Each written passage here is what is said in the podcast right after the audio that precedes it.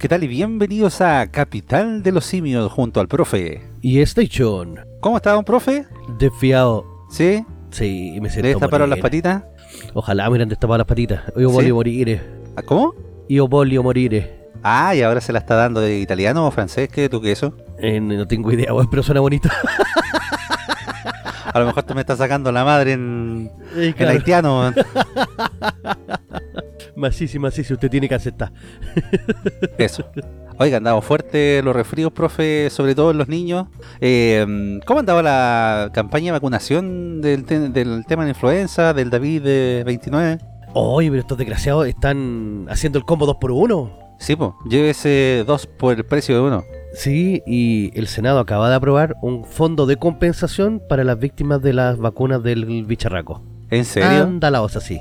Así que si usted sufrió... Bueno, primero hay que comprobarlo y eso va a ser difícil, pero si usted sufrió algo por, por, lo, por el bicharraco, puede eh, pedir su linda indemnización. Pero no entiendo, profe. ¿Es una compensación por la vacuna hacia el bicharraco o una compensación por el bicharraco? No, es una compensación por si la vacuna te provocó algún efecto secundario. Ch, Casi como la muerte. el problema es que no vamos a saber si fue la vacuna o qué. po. Yo Porque- creo que hay varios que le, le tuvieron un efecto secundario, pues, profe. De hecho, supuestamente a muchos le- les dio, este, ¿cómo se llaman estas cuestiones que pierden la memoria? Si no, pregúntele a Chaguán. claro. Oh, el desgraciado hijo de la... Yo creo que ese weón se vacunó con todas las dosis que había por haber y se puso más todavía. Sí, la, la, la dosis Porque algo tiene que haberle pasado en la cabeza a ese weón. Sí, las neuronas como que se perdieron. A Grau también. Bueno, yo cacho que el gobierno entero se vacunó.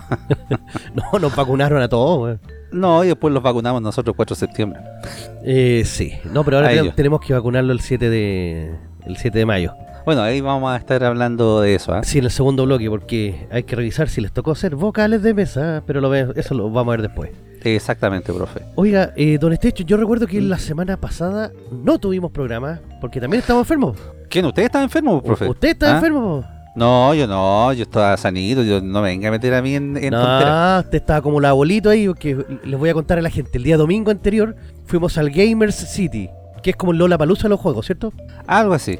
Oye, la cuestión buena, buena, buena, buena, buena. Sí, pero vieron puntos feos por ahí, estuve leyendo. eh, y bien feo, ¿ah? Pobrecito, güey. Oiga, se, se pasaron en algunas cosas. Bueno, primerizos. Yo entiendo que mm, eh, Bizarro siempre ha hecho eventos más que nada musicales. Primera vez que hace un evento así de forma más masiva durante tres días y también de otro tipo que, no sea musical.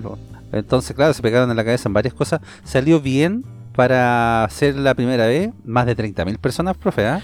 30.000 fueron. Más de 30.000 Ah, personas. ya, con razón, con razón. Oye, mira, Sí, pero de todas formas, el, toda esta reseña que nosotros que les podemos tocar y les podemos dar ahora, los queremos dejar invitados a nuestro nuevo canal que se llama Diversión Private. Exactamente. Porque po. ahí vamos a estar hablando sobre esta festival del videojuego, vamos a estar hablando también sobre la película Mario Bros, eh, ya hablamos sobre John Wick, la película Tetris, el juego Resident Evil 4 Remake, así que pásese por allá, búsquenlo en YouTube también.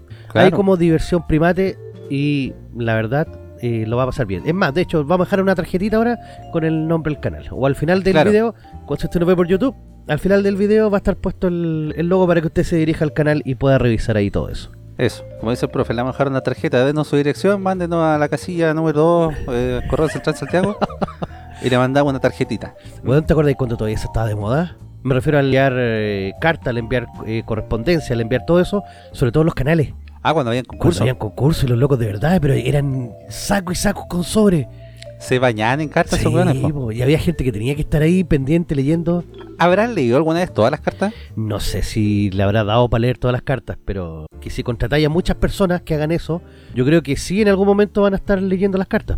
No, pues los concursos, por ejemplo, que, no sé, po, eh, que tenía Sábado Gigante. Por ejemplo, en uno de los concursos era mandar las boletas de compra, en ese tiempo, las boletas físicas. O, o enviar las tapitas de yogur. Claro, llevar las tapitas de yogur, ¿habrá algún weón que se había dado la paja de abrir el sobre para ver si venían todas las Yo tapas, creo que sí, venían po, todos hay- los... contarlas, así como ya, oh, le faltó una, cago. No, O en esos típicos concursos cuando tiraban la weá al aire nomás, tiraban un montón o dejaban caer del techo. Y nos faltaba la modelo o el locutor que agarraba el sobre ganador, a ver, veía el nombre y ahí daba el ganador. Claro, pero eh, todo esto supuestamente pasaba por un proceso de revisión antes, que eran muchas personas que estaban ahí haciendo eso. Como, mira, yo me acuerdo que la primera que, entre comillas, evolucionó fue cuando daban eh, el tiempo Zoro. ¿Te acordáis que eh, daban como un caso de un asesinato y tú tenías que resolverlo quién era el, el- el culpable y tenías que marcar por un número de teléfono y iban cayendo como unas, unas tabletitas, como no tabletitas, sino que unos papelitos impresos del, de la máquina con tu, con tu número telefónico? Ah, pero eso se hacía también en, no sé, pues, en otros programas. El Viva el Lunes, oh, Que ahí la misma Boloco se agarraba y tiraban papeles para arriba, pero una cantidad de papeles impresionante. Sí, ahí no estaban ni, ni ahí con el cambio climático, ni en el calentamiento global, a la mierda, No, eso. pero si lo pensáis era un poquito más ecológico porque las cartas eran más grandes, que eran unos papelitos chicos. Pero igual, pues, o sea, Greta Thunberg todavía estaban los poquitos del papá.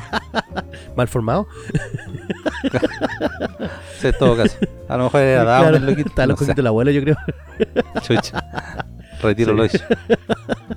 Ay, Bueno, oiga, nos estamos desviando del tema, estamos hablando, pero sí, bueno, estamos profe, desviándonos del tema. Igual que lo hicimos en la- en el programa anterior. Bueno, pero aquí en la capital Sí. somos así. ¿ah? Somos dispersos. Dispersos, especiales. Exactamente. Porque la semana pasada estábamos hablando sobre las grandes mentiras de la historia de la humanidad. Ah, sí. pues. La semana antes La pasada, semana profe, antepasada. ve que la semana pasada Pues, toda la razón. No me van a echar la Claro. culpa a mí. Ah, y no terminé de contar por qué. po. Fuimos eh, Ah. a, a Game City. Que estuvo, la, la verdad, yo encuentro que estuvo genial, güey. Estuvo genial, estuvo bien bueno. Ya, pues vamos a hablar del Gamer City o vamos a hablar de la no, de las para el Gamer. City hablamos en el otro canal, po. pero el- entonces fuimos al Gamer City y al otro día Don Estecho estaba hecho pebre. Sí, ¿Sí? po, me decía así. No tenía, no tenía Sí, me idea. decía así como, estoy enfermito, me duele Ma- todo. ma- mándale mis condolencias a don Estecho. po. Claro. Así que por eso fue que faltó.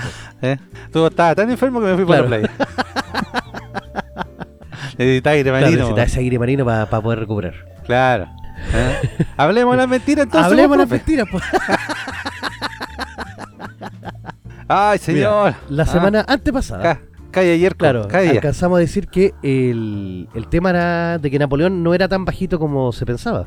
Que No. Napoleón medía un metro sesenta y nueve, que era... Ni tan weón Claro, tampoco y era. Napoleón tampoco era. No, sí, de hecho Napoleón no tenía un pelo bueno. Fue uno, fue uno No, de los no mayores y más geniales estrategas que ha existido. Pero, profe, pero no se vaya por el tubo porque usted ya le dije, cuando empieza a hablar de Napoleón y la historia ya es como tenemos para tres horas. Eh, sí, sí. Así que, que calme las pasiones. También hablamos de Cleopatra. eh, bueno, no hablamos de la Cleopatra de Netflix. Uh, ¿Ah? y el problema que está gozando con la gente de Egipto. Exacto. Así que, bueno, más adelante. También podemos hablar ahí en Diversión Primate de este- estos temas de entretenimiento. Claro. Mm. Pero ¿y qué nos quedamos, eh, profe, entonces en ese artículo que habíamos eh, traído acá? En el mito de Vincent Van Gogh. Ah, Vincent Van Gogh y su Y la oreja. oreja de Van Gogh, exactamente. Nunca tuvo un grupo musical. el loco este nunca tuvo un grupo musical y tampoco nunca fue famoso. Ah, A ya. todo esto, si alguien desea ver un algo distinto sobre la historia de Vincent Van Gogh, les recomiendo encarecidamente el en Doctor Who, temporada esa es la temporada 4, temporada 4 sí, episodio 7 me parece que es, que donde van a ver a Vincent Van Gogh es una cosa pero maravillosa. Así que sí, ¿Sí? eh, Estaba con la malla, ¿o ¿no? y todo. sí, no, el, el capítulo de Doctor Who es pero uno de los mejores capítulos del- del- de la historia de Doctor Who. ¿Sale con la malla o no? ¿O ya está la otra No, ya cantante? estaba la otra cantante, claro. ¿Amaya Montero se llama? Ah, ya. ¿O Amaya Forge? Ah, sí. No, Maya Force, la Ah. otra. La que se comía el español también, pues. coincide ahí, ¿Coincidencia? ¿eh? No lo creo. Hay algo ahí, hay Sí. un vínculo. Pero, claro, el, el- el tema, la leyenda propiamente tal, cuenta que en el año 1888 en Arles, Francia, no Arles de los Caballeros Zodíaco, ¡Mis caballeros! Oiga, se viene la Sí. película. Vi el el tráiler y ¿no? se ve terrible potente. Eh, esta- Sí, como que le falta un poquito de punch. No, a lo mejor yo le hubiese puesto la voz original de Seiya al protagonista, pero mm, tiene la voz original eh, sí, Fénix. sí, se ve se ve súper interesante. Ojalá que no la caguen, nomás que no la caguen, pero van a ser como la primera etapa del santuario. Así que vamos a ver, ojalá, ojalá que... Ojalá no la marvelicen tanto. Claro, claro. Entonces, en Francia, en 1888, en Arles, un extranjero de nacionalidad no muy clara llegó hasta la puerta de un burdel donde entregó un paquete con su propia oreja a una supuesta prostituta llamada Rachel, o Raquel. ¿Ya? Y, él, y en la carta decía, vení Raquel, vení con los muchachos, vení Raquel que vas a ser feliz. Claro. Y de ahí nació la canción de los Claro, auténticos. de cuando la conoció. Bueno, Sin embargo, el Museo de Van Gogh en Ámsterdam, Holanda, tiene la evidencia epistolar que desmiente esto. ¿Usted sabe lo que es una epístola? ¿Sí? La pistola es una... No sé, el chavo sabía. Una pistola no, chiquitita, una ¿no? pistola electrónica, ¿no? epístola es una Ah, carta. Ahí está. Entonces, cuando se habla de la- las epístolas del Evangelio, son cartas. Eh, cartas que los buenos se mandan, eso es. Entonces, la evidencia epistolar desmiente esto. La carta está redactada por Paul Signac, quien se encargó de visitar al pintor después del incidente. Lo vi la última vez en Arles, en la primavera de 1889. Ya estaba en el hospital de la ciudad, pero el día de mi visita estuvo perfectamente bien. Y tenía la famosa banda alrededor de su cabeza y un sombrero de piel. Unos días antes se había cortado el lóbulo de la oreja. Por lo tanto, toda aquella sangre no fue más que un corte en el lóbulo, aunque existe un dibujo justo antes de su muerte en los cuales toda la oreja se encuentra intacta. O sea, se cortó un pedacito nomás de la oreja y le sangró. ¿Pero se cortó ese pedazo o, o fue un corte? fue, le iba a decir, fue un corte en el pedazo. no, En el pedazo de lóbulo que tenía. claro. ¿Pero se cortó el lóbulo, digamos, o, o se hizo un corte en el lóbulo y el lóbulo No, estaba se ahí? hizo un corte en el lóbulo y le, le salió mucha sangre y por eso dicen que después las dos orejas estaban intactas. Ah, pero bueno, nunca entonces se cortó la oreja porque estaba loco, o porque se quería matar, o porque estaba enamorado y se le iba a entregar, o porque se enojó con el mejor amigo. Es que habían varias teorías, pues. Sobre por qué, Y el mejor amigo le, se había cortado la le oreja. insistió a hablar. Habían varias ¿Ah? teorías de por qué se había cortado la oreja, entonces. Pero al final, yo creo que es como dar, para darle un poco más de caché a la vida, así como para darle más importancia. ¿Y de dónde viene esta cuestión de que ya se había cortado la oreja y que el weón estaba loco? Eh, seguramente porque s- eh, puede haber ido a ver a la prostituta, pero en vez de la oreja, a lo mejor era un paño con sangre. Capaz, po. a lo mejor le llegó la dona que le dejó en la casa. Nadie dice que el gallo no estuviera loco, sino que simplemente no se cortó la oreja. Que eso es otra cosa. Ah, ahí está, a lo mejor se cortó otra weá, profe. y era sangre de. No, y le fue a dejar ahí el niño en una caja. Oh, No, bueno, para que te caiga un Hablando de sangre, puta, que cuando empezamos ¿Ah? a hablar de historia se me vienen a la mente hartas cuestiones. Los mayas, mira, nada que ver la cuestión. Nada que ver pera con manzana. Pero los mayas tenían un concepto con la sangre muy potente. Para los mayas la sangre era como lo más valioso que podía existir. Era más valioso que el dinero, más valioso que el estatus, más valioso que todo. Entonces, Ah, pero es que ellos no tenían litio, pues, profe. ellos no, pues ellos no tenían litio, entonces por eso no, no podían ser tan valiosos. Pero Claro. el, el tema del sacrificio que ellos tenían que otorgarle a los dioses lo hacían con su propia sangre. El, los aztecas eran los que usaban la sangre de los demás, pero ellos usaban su propia sangre como, como ofrenda. ¿sí? ¿Como ofrenda? Entonces cuando llegaban los días de festividades, el pueblo común y corriente se cortaba las venas, se cortaban los brazos, como angustiados. No, la mansa Entonces fiesta. le echaban la sangre en unos papeles y esos papeles los quemaban y ahí su sangre llegaba al cielo. ¿Cuál era el problema? Que el gobernante tenía que dar una muestra de sangre como corresponde. Sí, porque Ah, ¿sí? era el gobernante. O sea, Y llamaba a la señora ahí, justo andaba claro, en los días. su sangre era más valiosa que la del resto de los mortales. ¿Y en qué Oh. parte del cuerpo se puede acumular una mayor cantidad de sangre, Don Station? Oh, en los pies, pues, profe, cuando uno está mucho Dígalo rato un parado. poquito más arriba. En la cabeza, si uno se pone Digámoslo que un cabeza. poquito más abajo. Chuta, ¿en En serio, el profe? mismísimo. Entonces, ¿qué es lo que hacían estos muchachos? En el mismísimo. agarraban una aguja de hueso a la cual le colocaban un, un cordel. Ese cordel lo llenaban de espinas, espinas chiquititas, y se atravesaban el mismísimo. Oh, el caballero que ah, pero. No, imagínate los dos, ¿no? Y se atravesaban y tenía que pasar ese cordel, shh, subiendo por el, por ese hoyito que se habían hecho. Y ese cordel después lo dejaban en un papel gigante, obviamente sangrentando com- completo.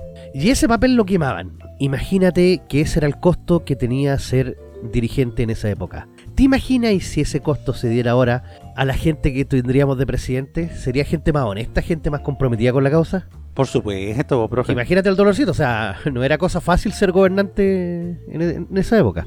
O sea, si tienen que hacer un sacrificio así, eh, yo cacho que muchos no querrían ser Claro, ni presidentes. gobernante, entonces. Por supuesto. Wow. Dato, dato, dato freak. Oiga, qué Sí, doloroso. Dato freak y doloroso Sí. sobre, sobre los mayas, weón. Claro. Mira, otra mentira. La de que Einstein tenía malas notas. Yo siempre he escuchado de que, no, Einstein no sabía leer, o sea, no sabía hablar hasta los 5 años. No, que Einstein era terrible porro en el colegio. Sí, yo también he escuchado lo mismo. Al igual que esa famosa frase de, ¿quién es inteligente? Y Einstein contestó, si le preguntas a usted por su capacidad de trepar a un árbol, seguro no lo será. Y todo así como, oh, la inteligencia es múltiple. Mentira, nunca dijo eso tampoco. es una falacia que lo tienen los, Claro. los conformistas. Entonces nunca fue nunca fue porro. Aunque viendo las notas tampoco fue brillante. no hay, Ya no hay esperanza No. para los porros. Un documento oficial Ah. de la escuela que muestra las notas del genio de la física, este tenía unas notas casi excepcionales. Así quedaban en la secundaria, con notas de 1 a, eh, a 7 o a 6. No dice aquí cuál es la escala. Ah, no, del 1 al 6, siendo el 6 el mejor. Lenguaje, lengua alemana y literatura, un 5, porque era, el- él era Alberto una roca. Ein- sí, ¿Cómo una roca? Heinz es 1, Stein es roca. Einstein, una roca. Eh, Ese era el apellido de, de Alberto. Ah, era pariente de la Claro. roca If entonces. bad, Sí, what the energy is cooking. claro. en francés tenía un 3. En italiano un 5. Ah, era malo por Mira, francés. imagínate, bueno, te enseñan a hablar tres idiomas de chico. Y ahora los cabros chicos le hacen taller de emociones y se sacan Ay, un sí, uno, los pero, pero no le pueden poner. No, se sacan un une. claro. Un une, claro. En historia tenía un 6. Y lo mandan a psicólogo. Pues, claro, para que no se traumen. Historia Mm. un 6, geografía un 4, álgebra 6, geometría 6, geometría descriptiva 6. Me estáis weando que tenían 3 matemáticas. Y ahora, weón, sin calculadora científica no hacen ni una wea. Física 6, química 5, historia natural 5, dibujo artístico 4, dibujo técnico 4. Oye, que completa la, la malla, weón. Falta pura educación física nomás. Oye, en todo caso, este weón iba en el Santiago Claro, falta pura educación física. Su peor nota Claro. es el francés, ya que mejor- Einstein no dominaba el idioma. Además quedó claro que no era un buen dibujante, claro. Sí, pues. De haber tenido un 7 en educación física. Claro. Que era un físico Claro. excelente. Oye, pero que... Loco, sí, era, era seco. Oye, ¿cómo se va transgiversando la historia a través del tiempo, Uh, profe? ah? Un poquito de cambios que haga uno. Mira, seguramente todo este mito debe haber partido por francés. Porque dijeron, mira, en francés tenía un 3, que era la mitad de la nota. No sé si era la nota de aprobación Claro. en ese caso. Pero tenía un 3. Ah, el loco era porro. Entonces todas las demás, en, en todo lo demás le iba mal. No, mentira. No. Oiga, ¿y alguna vez le pesaron el cerebro o no? sí, se lo pesaron y no era ni más grande ni más chico. Era un cerebro normal. ¿Estás seguro? Tenía la parte donde, donde está el, des- el pensamiento lógico matemático desarrollado un poquito más. ¿No era Por- mentira tampoco eso que le pesaron el cerebro? No, sí se lo pasaron. Y que se conserva ahí eh, junto Sí. con... Me parece que son, no sé si 180 o 380 láminas, que le sacaron muy delgadita. Ah, pero es verdad entonces eso. Sí, sí. eh, cuando le hicieron la autopsia, el forense fue, le sacó el cerebro y lo guardó. Lo metió en formol. Y después lo empezó a, a estudiar. ¿Y hasta el día de hoy se conserva? Hasta el día de hoy se conservan las láminas, sí. Las láminas. Porque, como te digo, lo, lo laminaron, lo metieron en estas máquinas de cortadora asesina. ¿Pero qué le hicieron? Gin, gin, ah, gin. la, ah, la lámina de serie. Pensé que le habían hecho un álbum, algo. Ah, claro, lo laminaron completamente y eh, estudiaron eh, todas las partes, tienen sus números y están como en unos cuadraditos así, bien conservados. A lo mejor el weón quería hacer una jamoná con el cerebro. Claro, Para comérselo a lo- lo mejor sería más inteligente. a lo Aníbal Lecter. Claro. Oh, qué buena película, ¿eh? Sí, Hannibal, ¿es? Hannibal. ¿Se llama esa? Sí, Hannibal. Sí, pues. Pedazo de película, ahí cuando a Rey Liotta, que en paz descansa, man, Esa.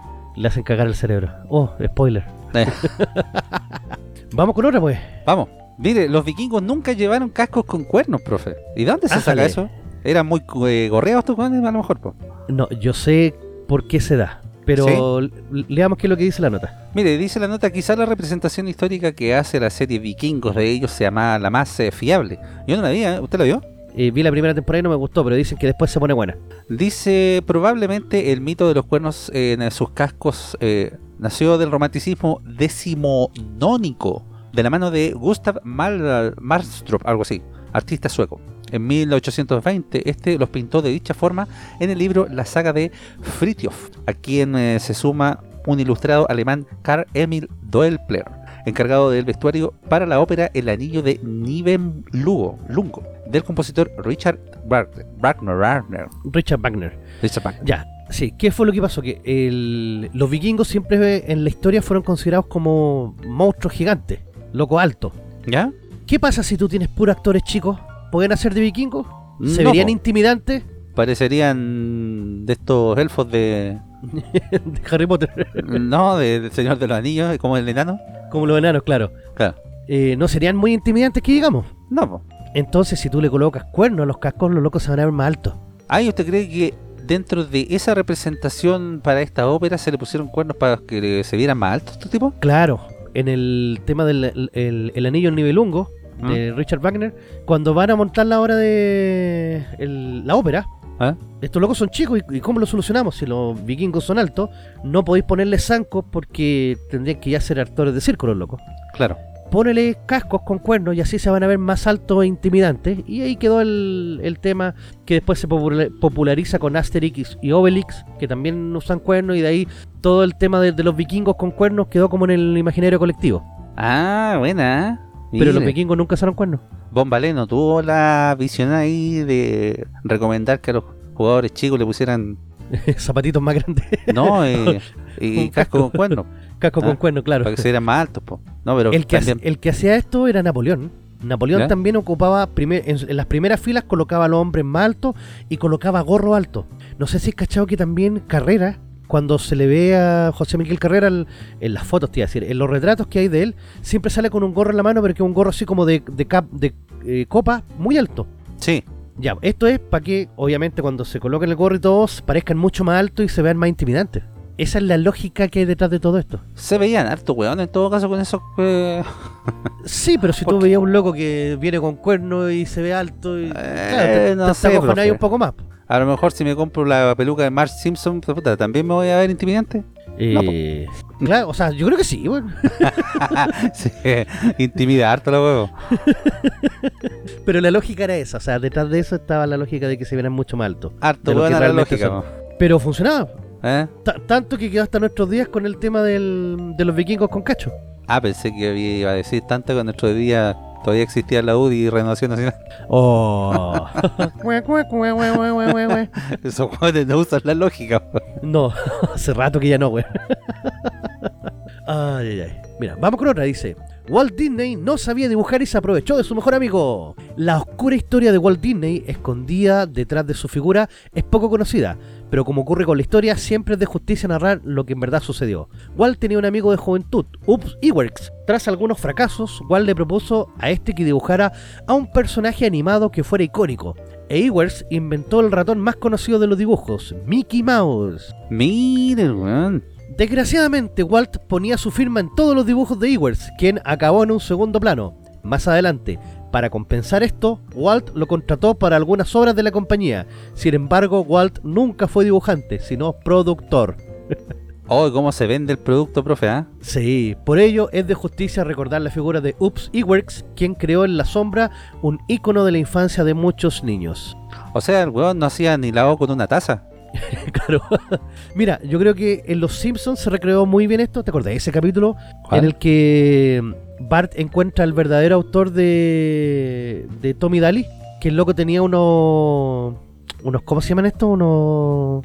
Ay, sí me acuerdo profe de ese capítulo al, cual- al que se refiere unos rollos, unos rollos de cinta sí claro antiguos, sí en el cual el, el viejo tenía firmados por él como dos años antes de que apareciera Tommy Daly.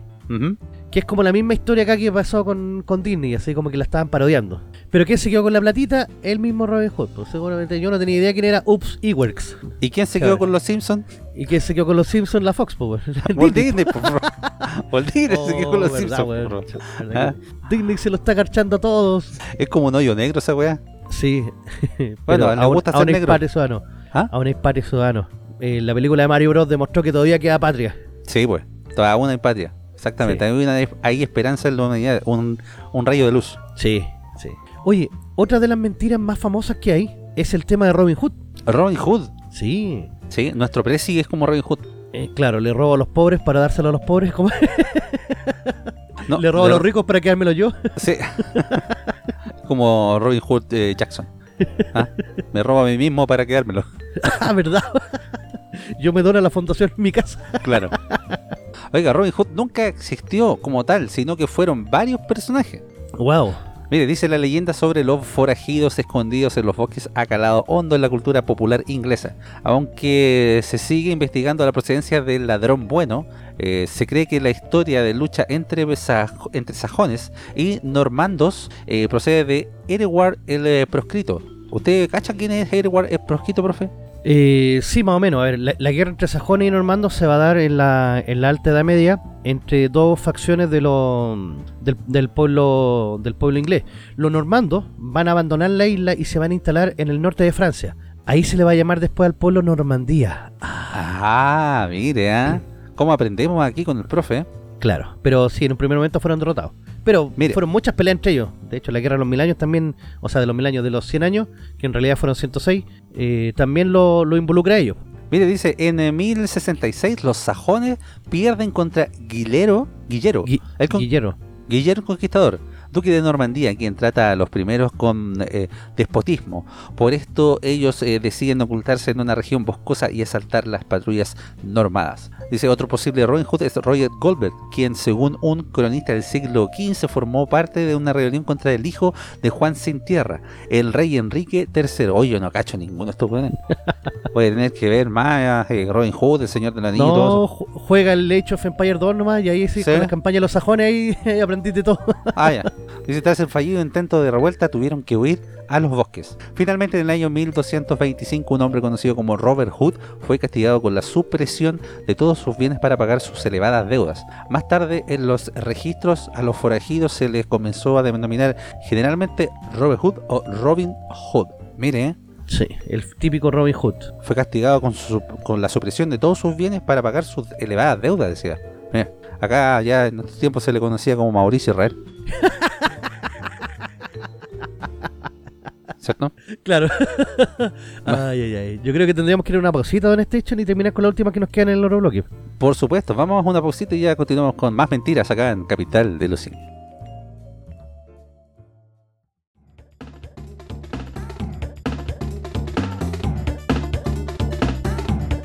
La capital de los simios.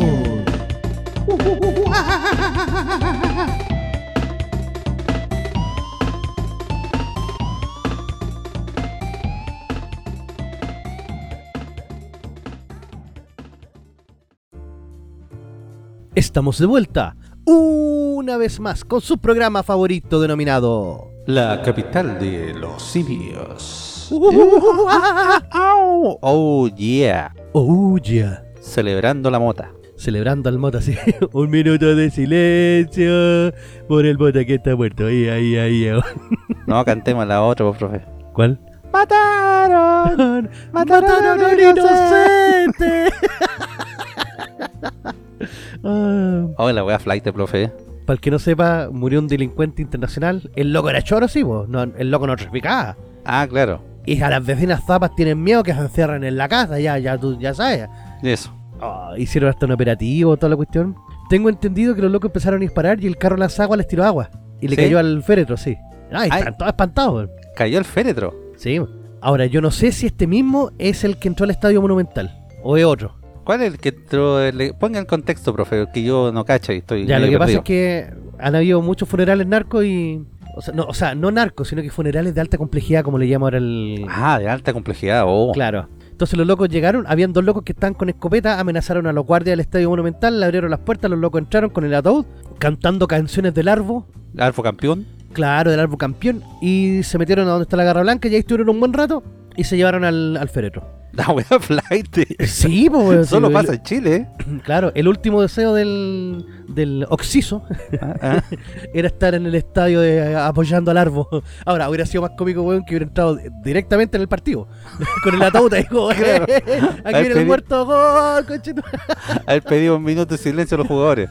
Claro, faltó que los jugadores le hicieran el pasillo nomás, weón. Claro.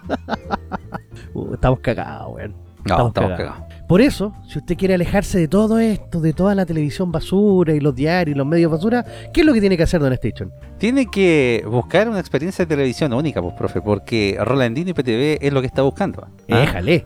Rolandino IPTV te ofrece más de 11.000 canales en vivo de Latinoamérica y el mundo, incluyendo deportes, noticias, entretenimiento y mucho más. Todo en calidad HD, Full HD y 4K. Con Rolandino IPTV puedes disfrutar de tu programación favorita en cualquier lugar y en cualquier momento, ya que es compatible con una amplia variedad de dispositivos incluyendo Smart TV, tablet, PC, teléfonos inteligentes, computadoras y consolas de videojuegos. Si estás buscando la mejor variedad de canales de televisión, películas y series, Rolandino IPTV puede ser una excelente opción para ti. No esperes más y solicita hoy mismo tu prueba de 3 horas al más 569 78 69 0812 más 569 78 69 0812 o visita su página de Instagram Rolandino TV porque Rolandino IPTV tiene la mejor forma de ver televisión. Ejalí, grande Roland, que confía, eh, como siempre, en la capital. Mira, yo tengo instalado el Ronaldino en un TV Box y tengo un amigo que lo tiene instalado en la tele. Y me Sí, parece pues, que. Y, y tú lo tienes instalado en la Play. Yo sí. O sea, en Play, se- también en tele. Se puede ver desde cualquier parte, loco. Cualquier parte. Exactamente. Así que ahí no te preocupáis y podéis ver los partidos, las series, las películas, todo. Así que póngale nomás y eh, eh, estamos ahí Eso. con Rolandino. Vamos. Con Ronald. Oiga, eh, nos quedaron unas mentiras todavía pendientes. Revisémoslas, profe. Revisemos las que ver. nos quedó pendiente del, del bloque pasado. Por ejemplo, esta es muy clásica, esta ya es, es, es como mítica porque se ha retratado en, en muchas películas, series, en varias partes. Las brujas de Salem no fueron quemadas, aunque sí castigadas. Wow. La bruja de Salem, ¿hay varias películas o es una sola película la que hay de la bruja de Salem? Más que película, eh, es como una cuestión del colectivo que hay. Hace- eh, se hace referencia de ella en varias series. Obviamente en Sabrina, por ejemplo, la bruja adolescente se hablaba de, Salem. En, en las dos temporadas se hablaba, en Hechizadas también se, habla- se hablaba de Salem. No, pero hay una película que se llama La bruja de Salem. La bruja de Por Salem. eso le pregunto. Sí, en Supernatural también se, se toca, pero es que está como dentro de la cultura popular de que el, el- la bruja de Salem, el juicio de entre 1692 y 1693, a la bruja las quemaron. Y no, no fue así. Ah, ¿no? No. Salem está en Massachusetts, Estados Unidos. Sí. Eh, el castigo era la horca. El castigo más suave. Claro. O sea, mataron, mataron a un inocente. Eso. Pero la ahorcaron. No las quemaron. O sea, Ah, para que más, pues, profe. Después quemaban los cuerpos, pero pero ya cuando estaban ya se finished, Sí, ahí ya cuando ya no sentían. claro. Además de otros castigos como la prueba del agua. Ay, ay, ay, esa prueba del agua que era brava, weón. ¿Cuál es la prueba del agua? Habían dos pruebas del agua. La primera era con agua caliente, en el cual tú tenías que meter la mano en agua hirviendo y sacar una piedra del fondo. Después de tres días, si tu herida eh, sanaba, era porque estaba todo bien. Si la herida no sanaba, era porque era culpable. O si te empezaba a, a gangrenar. O sea, era como desollarte vivo, así como... ¡ah! Oye, era bien huevona la gente, ¿eh? Puta que era buena. Y la otra era la prueba del agua fría. La prueba del agua fría era el. eh, te amarraban de eh, mano derecha con pie izquierdo y mano izquierda con pie derecho para que no pudieras moverte. Así como una bolita. ¿Ya? Y te tiraban al río. Si tu cuerpo flotaba, era porque erais bruja. O sea, si te hundías y prácticamente te ahogabas, era porque erais inocente. Ah, pero de cualquier manera eh, está ahí condenado. Claro, o sea, si te hundías y estabas un buen rato bajo el agua, eh, te podías sacar con una cuerda y, y salvarte. Pero muchos morían dentro de esa prueba. Estaba la prueba de la aguja. ¿Cuál es esa? La prueba de la aguja es que eh, te ocultaban todo el cuerpo para buscar la marca de la bestia. Porque cuando tú eres bruja y haces un pacto con el demonio, el demonio te deja una marca. Un lunar diferente, una verruga, um, cualquier cuestioncita te deja una marca. Una mancha de nacimiento, por ejemplo, cagaste, eres bruja. Entonces te hacen en, esa marca, te entierran una aguja, pero no una aguja chiquitita, sino una aguja de hierro toda oxidada, grande, te entierran. Según la tradición, a ti no te debe doler ni sangrar, porque la marca del diablo. Entonces, si a ti te duele y te sangra, es porque. Eh, ¿Cómo se llama esta cuestión? Eh, no eres bruja, pero te enterraron la cueja igual. po. Son todos métodos de tortura de, la época. La prueba de las lágrimas. Las brujas supuestamente no podían llorar. ¿No podían? No, ¿O no, no podían llorar porque eran, ma- porque porque no- eran machos? porque no tenían alma. Ah, ya. Entonces, si las brujas no pueden llorar, eh, por más que tú les pegue o le, le, le metáis cebolla en los ojos, no van a llorar. Entonces le hacían eh, torturas físicas o le tiraban cebolla, sacaban el agua a la cebolla y se la echaban adentro los ojos. Ah, o sea, llorar era un buen síntoma, pero ya, ya, por, por el dolor. Y la otra era la prueba del peso.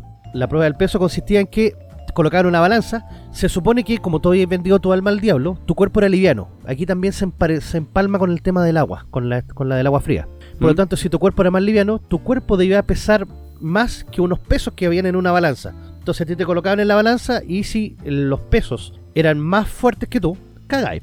Te, te condenaban como bruja. Ojo que a los hombres también. Brujas y brujos.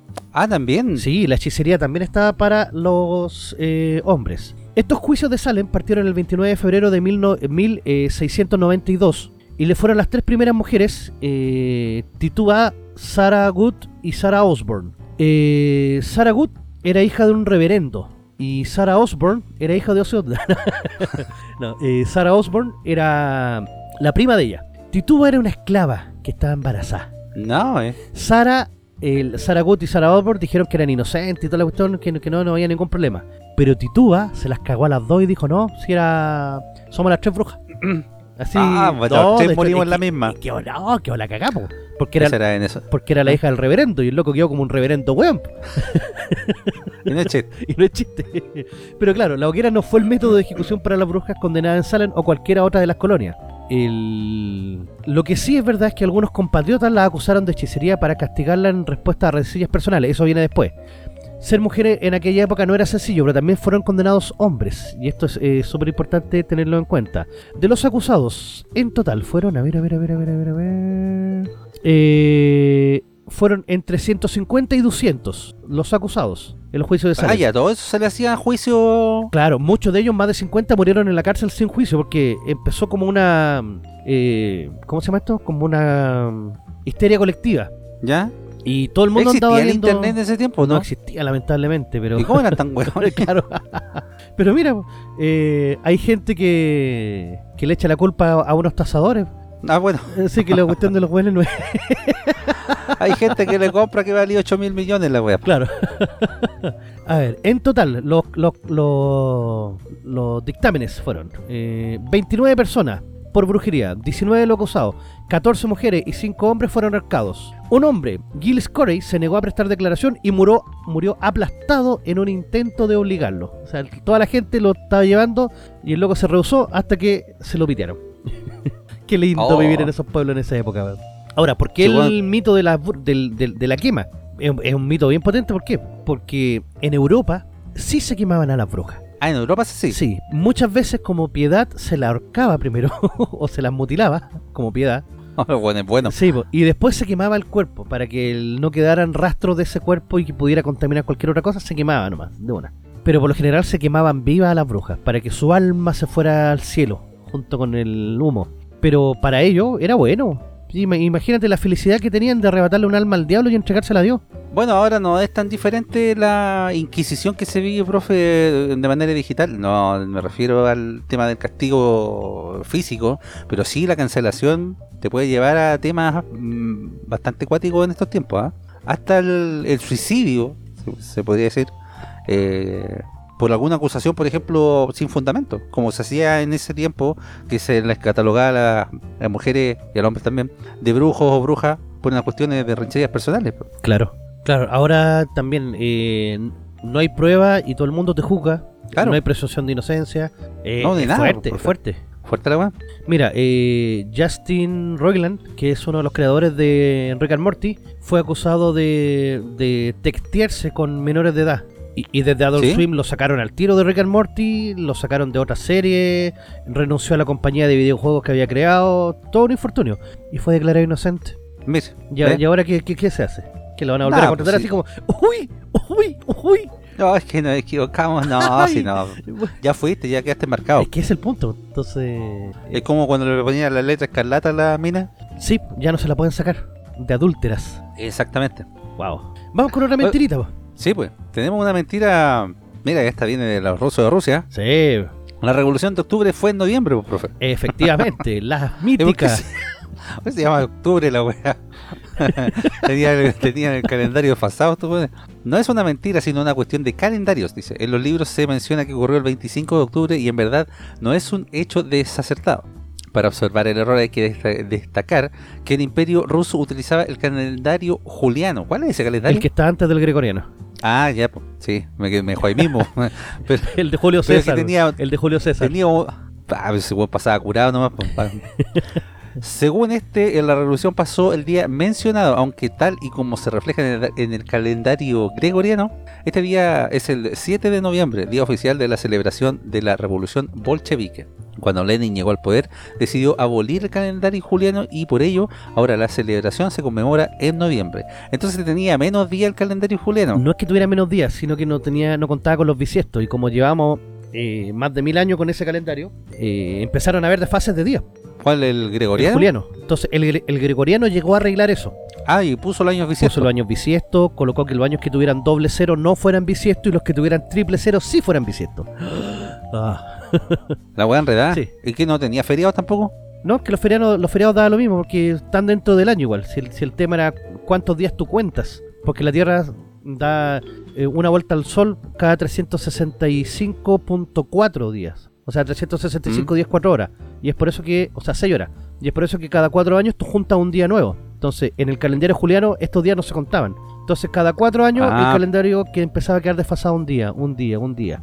Y así es como no pasamos del 25 de octubre al 7 de noviembre.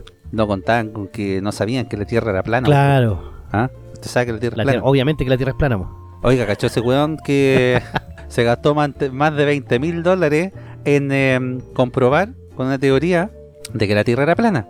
Y mandó no sé qué mierda, unas cámaras, una cuestión, y eh, comprobó que la Tierra era redonda. Pero mira, por lo menos le salió 20 mil dólares salir de su error. Porque el, no, y lo estaba transmitiendo en vivo. Y cuando los resultados no dan como él dice, y se comprueba que era redonda, dice, ah, vaya.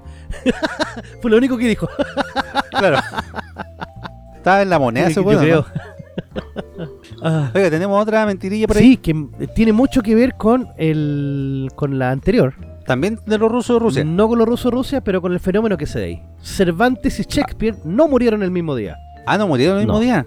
No se batieron a duelo. No, el Día Mundial del Libro tiene lugar cada 23 de abril, fecha en la que fallecieron los grandes dramaturgos Miguel de Cervantes y William Shakespeare. La UNESCO aseguró en 1995 que esto era así. Son los dos más grandes de la literatura de habla hispana y habla inglesa. Cervantes era de España. España, sí. Su- El que, el Sí. que el creó el ingenioso Hidalgo Don Quijote de la Mancha, que es un libro maravilloso. Es maravilloso, yo se lo recomiendo que lo, que lo vuelvan a releer y sobre todo la segunda parte. Es más larga la weá. Porque hay, un- hay, hay un Quijote que es el Quijote de Avellaneda, que luego trata como de asumir la autoría del Quijote de la Mancha. Y, y Cervantes se pica y comienza a escribir la segunda parte de que, que él. Y, empieza, y como que se empiezan a hacer una tiradera entre los libros. Es maravilloso. Si tienen la Ah, oportunidad, da paja, pero- léanlo, porque en verdad es muy bacán. No, prefiero ver los monitos. claro, no, no- no es tan serio. A ver, aquí dice que el tema de Shakespeare con Cervantes se equivocaron en la fecha. Dice, la Organización de las Naciones Unidas también puede cometer errores. Era que no. Ah. Es- un motivo más para decir fuera uno, weón. Sin embargo, tampoco... aquí esto cuando le empezaron Claro, a cagar. sin embargo, tampoco hay que ser tan afilados, dice el, el documento, ya que solo estaban desacertados por algunos días. Cervantes murió el 23 de abril de 1616, Shakespeare 11 días después. De nuevo, una confusión como la de la Revolución de Octubre, culpa de las diferencias entre el calendario juliano y gregoriano. ¿Ve? Porque ahí en ese momento unos tenían el, el- los desfases de los días y se cree que murieron el mismo día, pero no, el calendario estaban desfasados en 11 días, por lo tanto no fue así. Tendríamos que habernos quedado con un puro calendario nomás. pues, Claro. ¿Mm? Tendríamos las 40 horas laborales hace rato. Y la última, ni teléfono ni rojo. Ándale. Sí, el, el mítico teléfono rojo, que está como en el inconsciente colectivo de que era como, ya toma el teléfono rojo y yo hablo directamente con Rusia o con, no sé, o los rusos con Estados, Estados Unidos para ver el tema de la, de la guerra. Oiga, Hitler tenía un teléfono rojo. Eh, claro, se supone. No, es verdad. Se no es se supone. ¿Tenía un teléfono rojo? Sí, pues, profe. Ah, ve que ahí lo pillo en la historia. Tenía un teléfono rojo personal. Entonces, por es- eso ¿Mm? explicaría muchas cosas de después. Ya, pero volvamos a la notita. Se dice: Con las tensiones entre Estados Unidos y la Unión Soviética, en la conocida como crisis de los misiles, el teléfono rojo entre Moscú y Washington se activó. Ahora bien, aunque se le conozca como teléfono rojo, no es un teléfono, sino que se trata más de una línea encriptada de teletipo con el objetivo de hablar rápidamente los asuntos que podrían calentar la Guerra Fría. De ahí que se le considerara de color rojo. Ah, ahí está. po. ¿Y estas weas de teletipo son como los. Eh, como la wea de Morse o Claro, como los eh, telégrafos. Y como mierda hablaba de ese Es que con puro pipip nomás. No, pues tú escribes y te lo traduce, llega al otro lado y lo coloca en una máquina decodificadora. Y había la posibilidad de que un weón dice, no te escucho. Yo claro. tampoco. no, no, no, te- no entiendo lo claro, que dijiste. como llama por teléfono. No, es que esto es para que no se filtren Claro. otras potencias también. ¿Sí? Eso en teoría. Ahora, ¿de dónde viene el tema del teléfono rojo? Yo tenía entendido que era por la película de Stanley Kubrick, eh, Teléfono Rojo, Volamos hacia Moscú.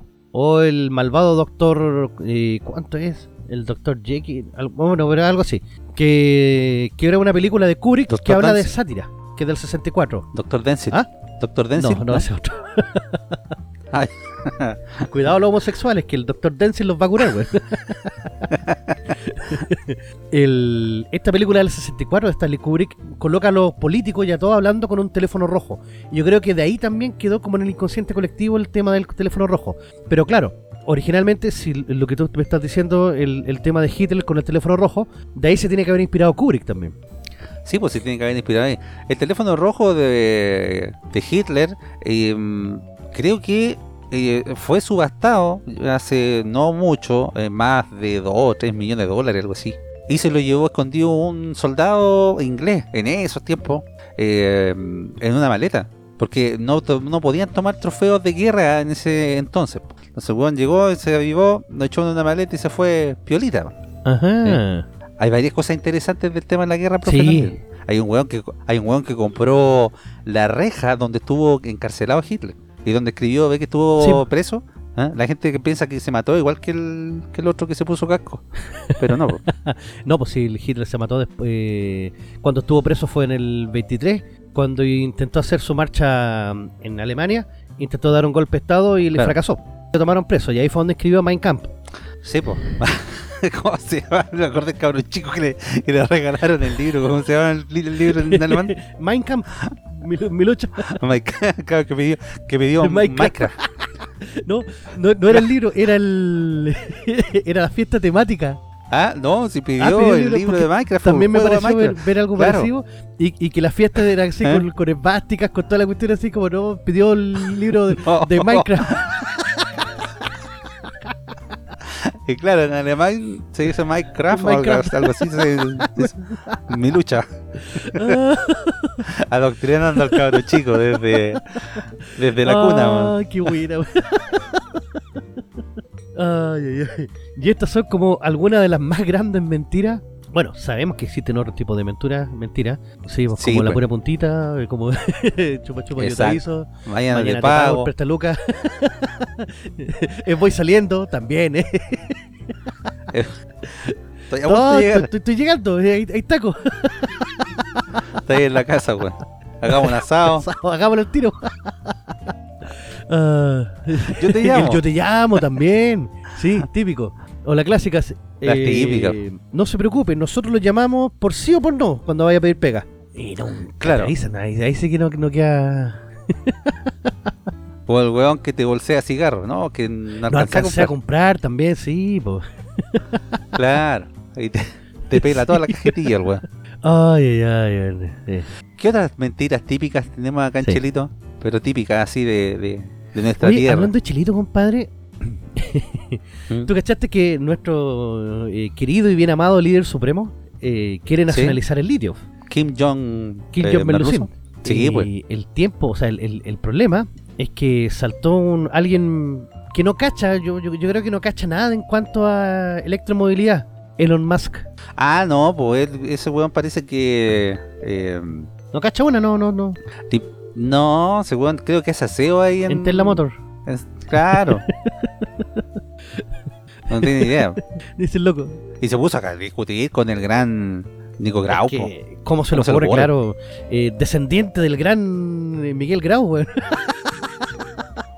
Claro. Claro, de estarse pegando en la cabeza, weón. Elon Musk dice, el mineral de litio es muy común en toda la Tierra. Lo que importa es la capacidad de refinación. Ay, ay, ay. Exactamente, profe. Bueno, no sé si vio un. eh, no sé si era eh, economista que estaba con Matamala en CNN y, se, y Matamala quedó con el poto dos manos y quedó con el corazón partido en ese sentido.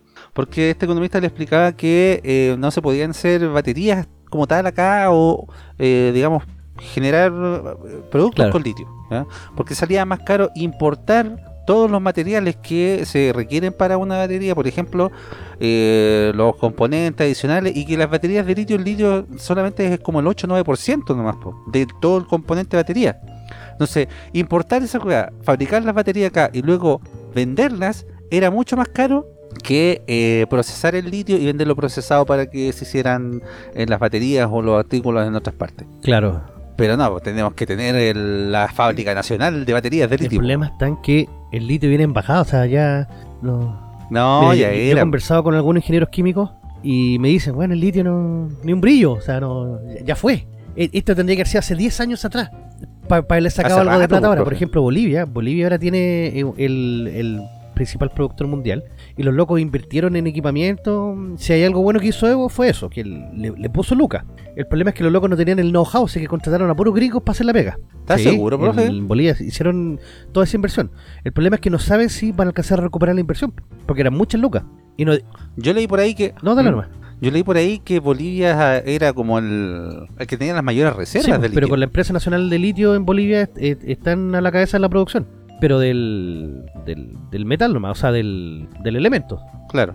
Bueno, el litio en todo caso ya, eh, como dice usted, era, y eh, ante la incertidumbre de todo lo que está pasando con la cagada de gobierno acá y el litio, eh, los eh, fabricantes y los productores se están ref- prefiriendo el litio que se está eh, procesando en Australia.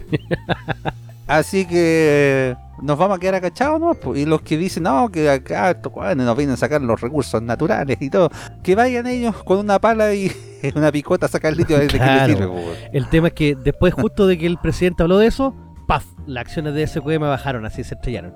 Entonces, ¿será una estrategia para comprarlo más barato? No sé.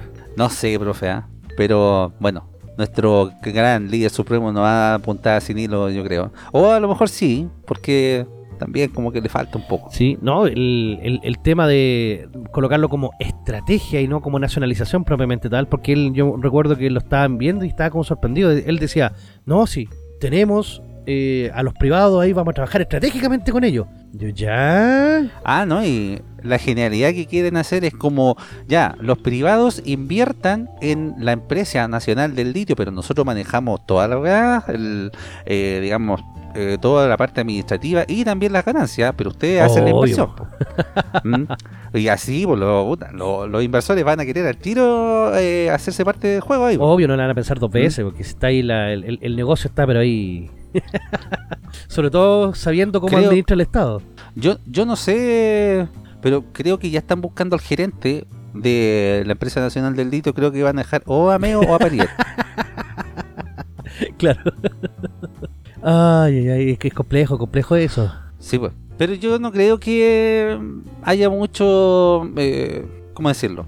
resurgimiento de esta empresa, o sea, de esta, digamos, de este, mucha explotación, yo creo que va a ser más flufeo de, de- que nada, el tema del litio, no, yo creo que va a quedar ahí, no, no van a querer invertir eh, los grandes empresarios porque no les va a convenir, obviamente, si el gobierno va a estar metido hasta las patas y va a estar manejando hasta las ganancias, eh, o, o no sé si lo va a hacer por tema de royalty, Claro. ¿verdad? No, y no, eh, Y hay no hay que nada definido. cuándo, o sea, ¿ah? cuándo recién va a empezar a operar todo esto, porque todos estos procesos de prospección son largos. Entonces, Claro. cuando ya estén listos para explotarse, capaz que ya no valga la pena el, el precio en el que esté. Entonces, es complejo, es complejo, Sí, es complejo. Gonzalo Winter dijo que el litio le iba a vender en botellas de litio Claro. y litio y medio. Ay, ay.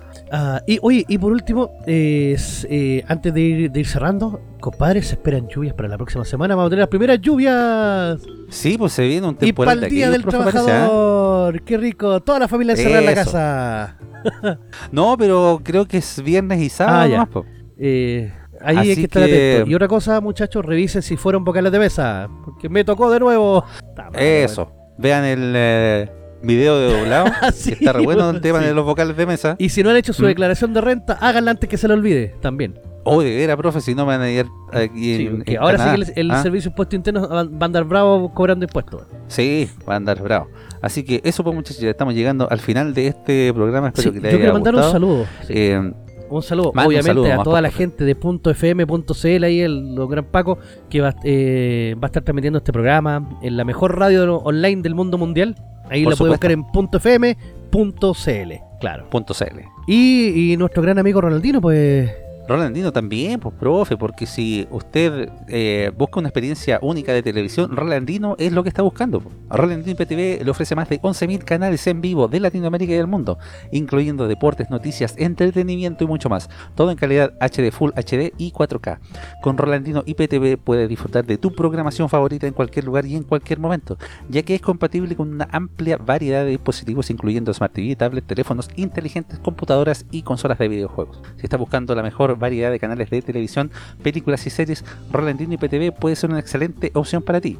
No esperes más y solicita hoy mismo tu prueba de 3 horas al más 569 78 69 08 12 más 569 78 69 08 12 o visita su página de Instagram Rolandino IPTV porque Rolandino IPTV tiene la mejor forma de ver televisión. Éjale, grande Roland. Grande, Roland. Así que eso, pues, muchachos, cuídense harto. Va a estar eh, heladito el fin de semana, eh, más helado que mamón con alca. Así que abríguense, cuídense, los queremos y nos escuchamos en la próxima semana. Chao, chao, chao, chao, chao, chao, chao, chao.